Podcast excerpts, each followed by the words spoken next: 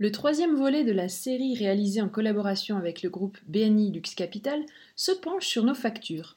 Eh bien oui, ça peut sembler étonnant de prime abord, et pourtant la façon dont nous gérons notre comptabilité, dont nous l'organisons, a un impact non seulement sur notre portefeuille, mais bel et bien sur l'environnement. Surpris? Écoutez ce qui va suivre.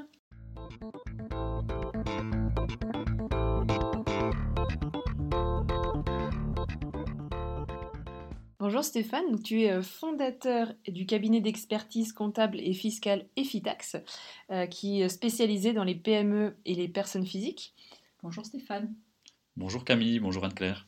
Alors tu es euh, pour une comptabilité plus écologique. Est-ce que tu peux nous expliquer un petit peu ce que, ce que cette comptabilité numérisée implique? Qu'est-ce que tu entends par là?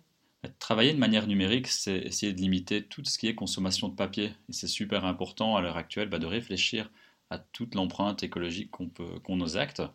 Et donc ça implique toute une série de choses. Si on prend, donc j'ai parlé avant du papier, mais ça implique aussi, euh, si on parle de l'envoi des factures, bah, tout ce qui est enveloppe, ce qui est timbre, euh, le carburant qui est utilisé pour, euh, pour transmettre les documents, enfin pour poster les documents, le carburant qui est utilisé pour amener le classeur comptable à la fiduciaire. Et c'est sur tous ces éléments-là qu'on essaye de jouer pour limiter l'impact écologique de la comptabilité. Et puis en termes de gain d'espace aussi, tu peux peut-être nous en dire un peu plus? Oui, c'est vrai que si je devais stocker euh, les documents des clients dans des armoires, je pense que mes bureaux seraient beaucoup plus grands. Effectivement. Euh, et donc on aurait aussi cette problématique, euh, cette problématique-là, qui a aussi un impact, un impact écologique.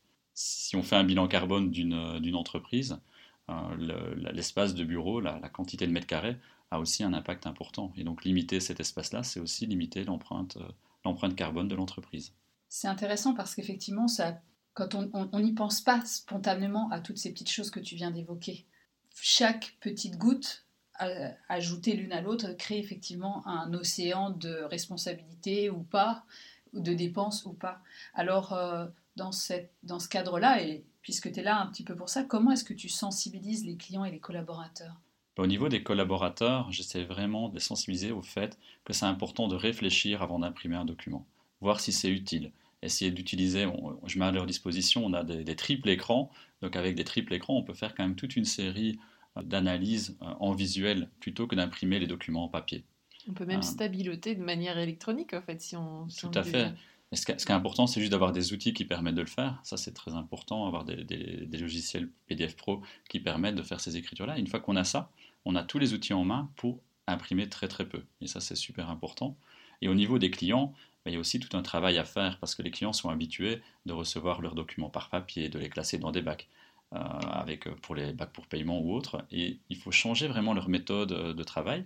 Mais après, une, fois qu'ils ont passé l'étape de l'appréhension, hein, de, la peur du changement, ça se passe vraiment bien et ils ont gagné en efficacité.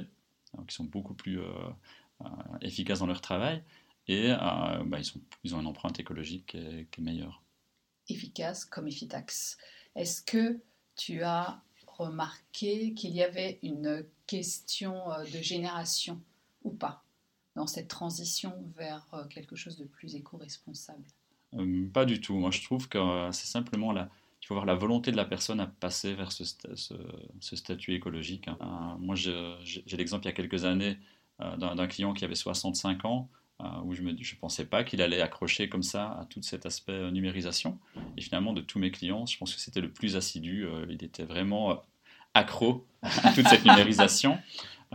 Et, par contre, il y a des clients qui ont, qui ont 22 ans, 23 ans et qui préfèrent toujours travailler en papier. Donc pour moi, ce n'est pas une question d'âge, c'est vraiment une question de, de volonté. Est-ce que j'ai envie de faire ce changement? Est-ce que j'ai envie de m'adapter à ce monde qui a, qui a évolué? Et où on doit travailler de manière plus numérique pour être plus efficace, plus écologique et plus respectueux de l'environnement. Voilà, un cliché qui tombe, c'est parfait. Merci Stéphane. merci Stéphane. Merci Anne-Claire, merci Camille.